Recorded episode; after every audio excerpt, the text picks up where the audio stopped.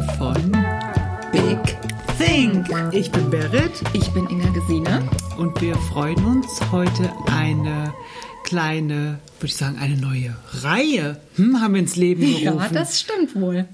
Oder? Ingi, was für eine Reihe ist das denn?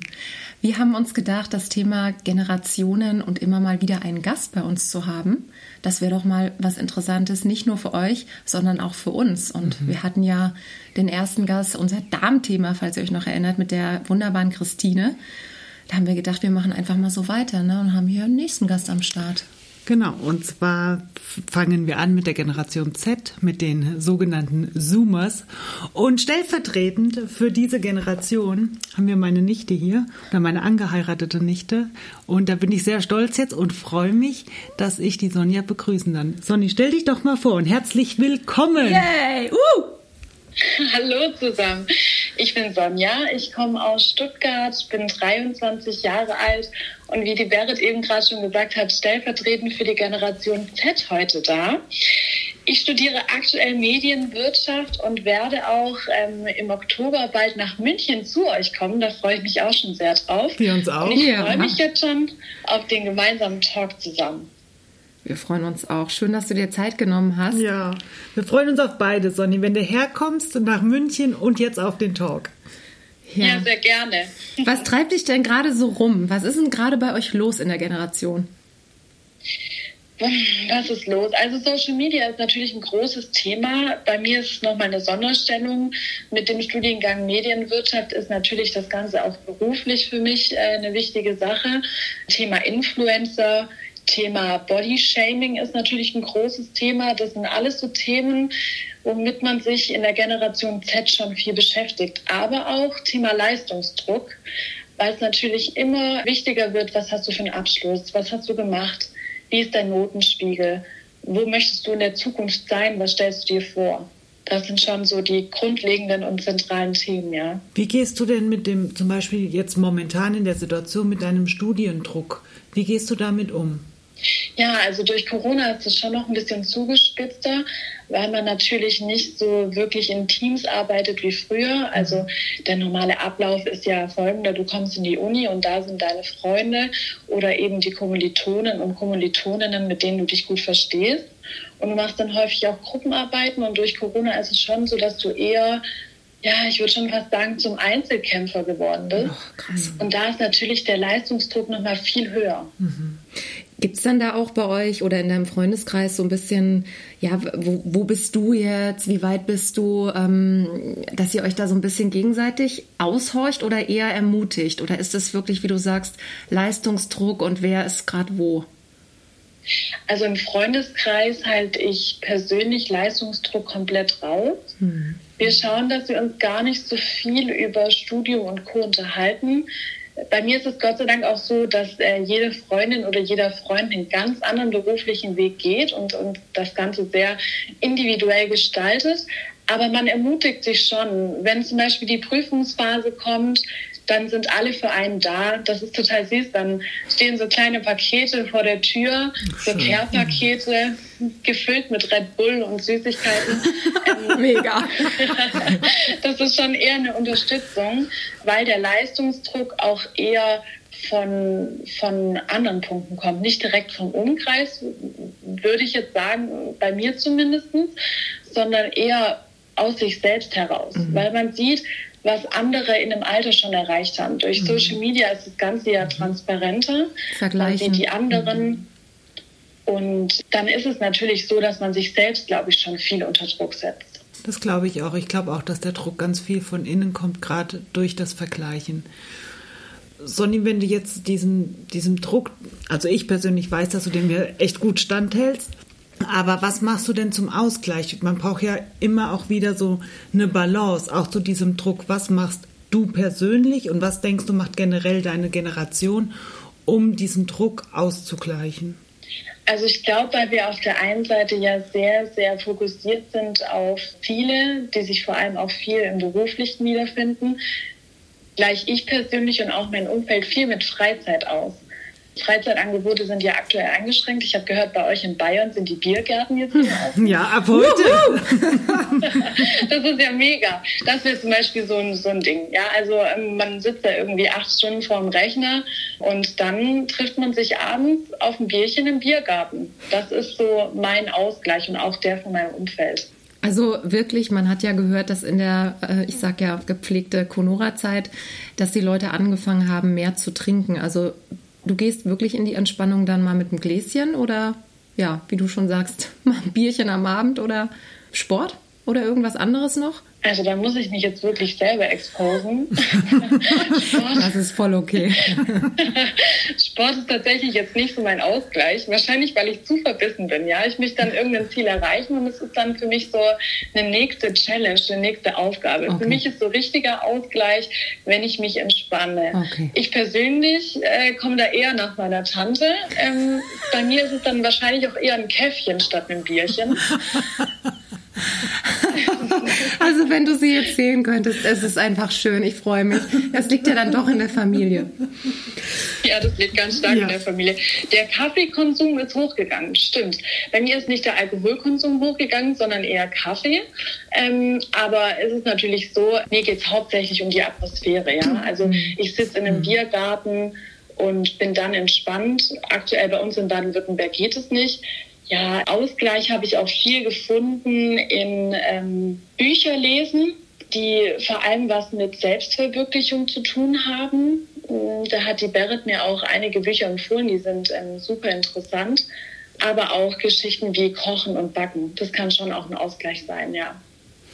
Du weißt, in München brauchst du ganz viel Ausgleich, wenn du hierher ziehst. Das weißt du ja, Schatz.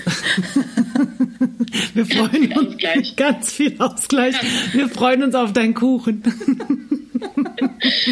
dann bringe ich meine ganzen Tortenböden mit und, und die ganzen Tortenringe und dann wird losgebacken. Achtstöckige Torte. Oh, da sind wir auch schon beim nächsten Thema. Probleme mit dem Körperbild. Ist das aktuell ein Thema, was ihr, was ihr habt, so dieser, weil du sagst, auch Leistungsdruck durch Influencer, durch die Medien? War das bei ja, dir ein Thema? Ja, also ich würde sagen, ich habe da so eine Entwicklung gesehen. Ich denke, die Generation vor mir und auch nochmal die Generation da davor, da war das mit dem Körperbild nochmal extremer jetzt durch Social Media ist es schon auch so gewesen, die letzten Jahre, dass da ein extremes Bild gezeigt wurde von einer Frau, wie sie auszusehen hat. Aber es gibt ja jetzt auch ganz, ganz, ganz viele Gegenbewegungen. Da gibt es eine Kampagne, wo Frauen zum Beispiel sich aus zwei verschiedenen Positionen zeigen. Einmal, wenn sie den Bauch einziehen und dann, wenn sie sich ganz normal hinsetzen. Aber ich würde dennoch sagen, nach wie vor ist es schon so, dass es da für viele ein Problem gibt mit dem Körperbild. Aber ich denke, dass da aktuell ganz, ganz viel Aufruhr bei dem Thema ist und viele sich auch dagegen stellen. Also eher dann auch zu gucken, wer bin ich eigentlich, was kann ich aus mir herausholen und so seine, seine Uniqueness einfach zeigen und nicht, ich muss jetzt nochmal so sein wie, sondern eher auf sich zu gucken, was, was bringe ich eigentlich mit, wer bin ich. Ja, genau. Also ich bin persönlich ja auch ein Fan von Personality. Ich finde, da kann man viel mehr weiterentwickeln wie am Äußerlichen. Also klar, wenn ich Lust habe auf eine neue Haarfarbe, gehe ich zum Friseur. So, das ist ein Akt von drei Stunden und dann hat sich was verändert.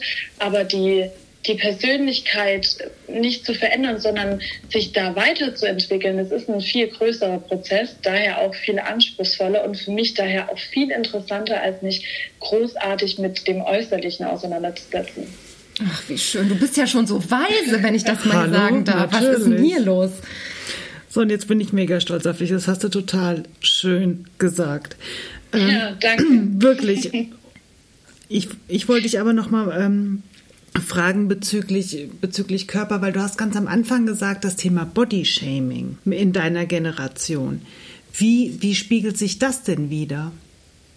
Ja, das ist, äh, das ist schon extrem. Also nur weil ich natürlich sage, ich lebe den Fokus auf äh, Persönlichkeitsentwicklung, heißt es nicht, dass ich nicht viel Wert ähm, auf Äußerliches lege. Mhm. Ich muss sagen, meine ASOS-Rechnungen, die sind schon hochgeschossen jetzt im, im letzten Jahr mit Corona. Und ich glaube, Bodyshaming geht schon dabei los, dass jemand, den man kennt über Social Media oder auch eine Freundin hat ein bestimmtes Oberteil und du bestellst es dir nach und du merkst irgendwie, bei mir sitzt es nicht. Weil ich einfach andere Proportionen habe.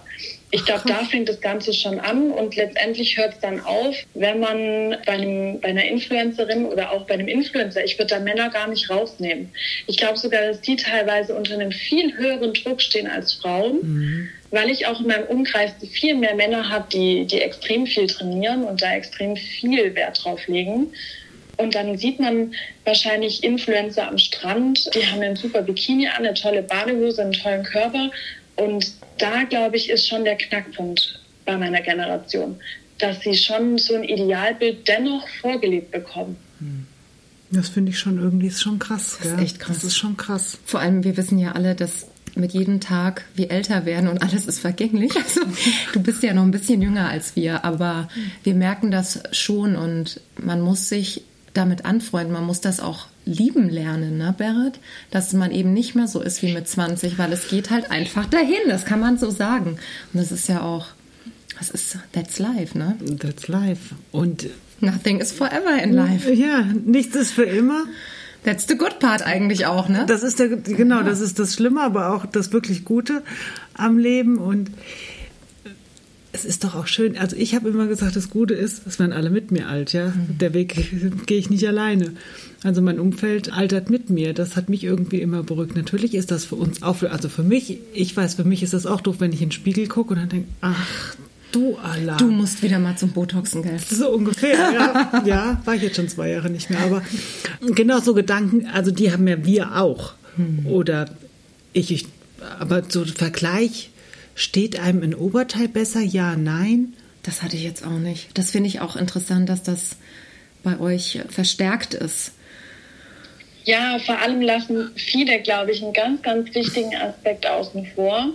Und das ist das Thema Ausstrahlung. Ich glaube, wenn du mit dir selber im Reinen bist und mit dir zufrieden bist, also einfach glücklich mit dir selber und dich so akzeptierst, wie du bist, dann hast du eine ganz andere Ausstrahlung. Und Ausstrahlung gut, es fängt jetzt ein Bild nicht ein, ja, aber wenn du zur Tür reinkommst und grinst wie ein Honigkuchen fährst, dann macht das schon was her. Und ich glaube, das ähm, Thema übersehen ganz viele.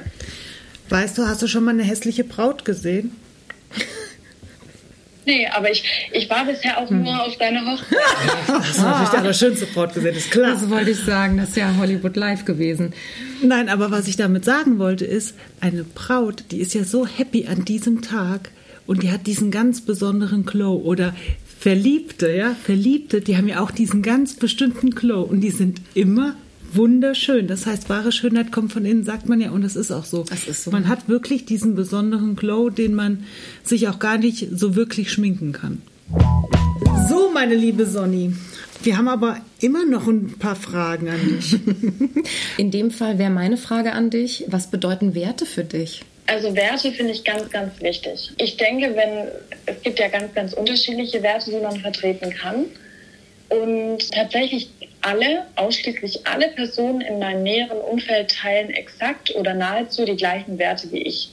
Nicht, weil ich jemanden dazu zwinge oder weil man das abgesprochen hat, sondern weil ich glaube, dass ich hier Gleichem zu Gleichem tatsächlich auch ein Stück weit gesellt. Und wenn man die gleichen Werte vertritt, dann hat man auch so die gleiche Weltanschauung. Und daher sind für mich persönlich Werte ganz, ganz wichtig. Was ist denn so ein Wert von euch? Also ein Wert, der, der ganz zentral ist, ist Toleranz. Toleranz ähm, oder tolerant zu sein, das ist so ein Wert, den viele nicht vertreten. Man könnte ihn jetzt theoretisch auch als Eigenschaft betiteln. Ich würde ihn eher als Wert sehen, weil man kann Toleranz leben das ist, glaube ich, so ein ganz großer Punkt für ganz viel Verständnis haben. Da zählt dann auch Empathie mit rein. Und das sind so, das ist ein ganz zentraler Wert. Wenn ich mit jemandem ähm, Zeit verbringe und ich merke, er ist nicht, nicht tolerant gegenüber Themen, wo er vielleicht im ersten Moment sich nicht damit identifizieren kann, äh, ist das für mich schon schwierig. Das kann ich komplett verstehen. Du, Inga? Absolut. Bin ich, bin ich auch voll und ganz mit euch. Aber ich lasse es dann auch stehen. Mhm. Also, weil wenn derjenige so denkt über ein gewisses Thema, dann komme ich auch nicht an den ran. Ich sage immer so, dann kann ich mich auch nicht in sein Gehirn graben und jetzt darauf bestehen, dass er eine andere Ansicht hat oder die Ansicht. Das nicht, würde ich auch nicht in Ordnung Na? finden. Das wäre ja für mich schon wieder grenzüberschreitend. Ja, genau. Ich finde, man sollte Meinungen auch stehen lassen können. Also Toleranz hat für mich auch was damit zu tun, dass man eine andere Meinung stehen lässt, aber auch diskutiert, dass man in die Diskussion geht und sich gegenseitig respektiert und andere Meinungen stehen lässt. Ja, da hatten wir jetzt eine große Kampagne in Deutschland. Das haben viele zum Beispiel nicht so gemacht. Ja. Das ist eigentlich schade, ne? Das, das finde ich ja schade. Demokratie. Das finde ich, also das macht, das ist was, das macht mir zum Beispiel Angst, mhm. weil das sehe ich eine Demo Demokratie flöten gehen, wenn man einfach Meinungen nicht mehr stehen lassen kann. Deshalb ist es wichtig, es hat jeder ein Recht auf seine freie Meinung. Wir leben in einem freien Land. Jeder darf eine Meinung haben, er darf sie sagen und man sollte sie akzeptieren oder aber in den Austausch gehen und gute Argumente haben, warum man anderer Meinung ist oder einfach in die Diskussion gehen. Richtig. Das ist nicht immer alles schwarz und weiß, sondern vielleicht findet man ja auch mal ein bisschen grau. Wenn du nur Regen oder Sonne kennst, siehst du nie den, siehst du nie den Regenbogen. Das darf man nicht vergessen. Ach, ist das ein schönes Bild, Berit. Das war ein schönes Zitat. Jetzt, ja. Ach, ei, ei, ei. Das schreibe ich mir gleich auf in mein Notizbüchchen Weisheiten von Berit Becker. Nicht nur Coach, sondern auch weise, diese Frau. ah, schön, ist doch schön.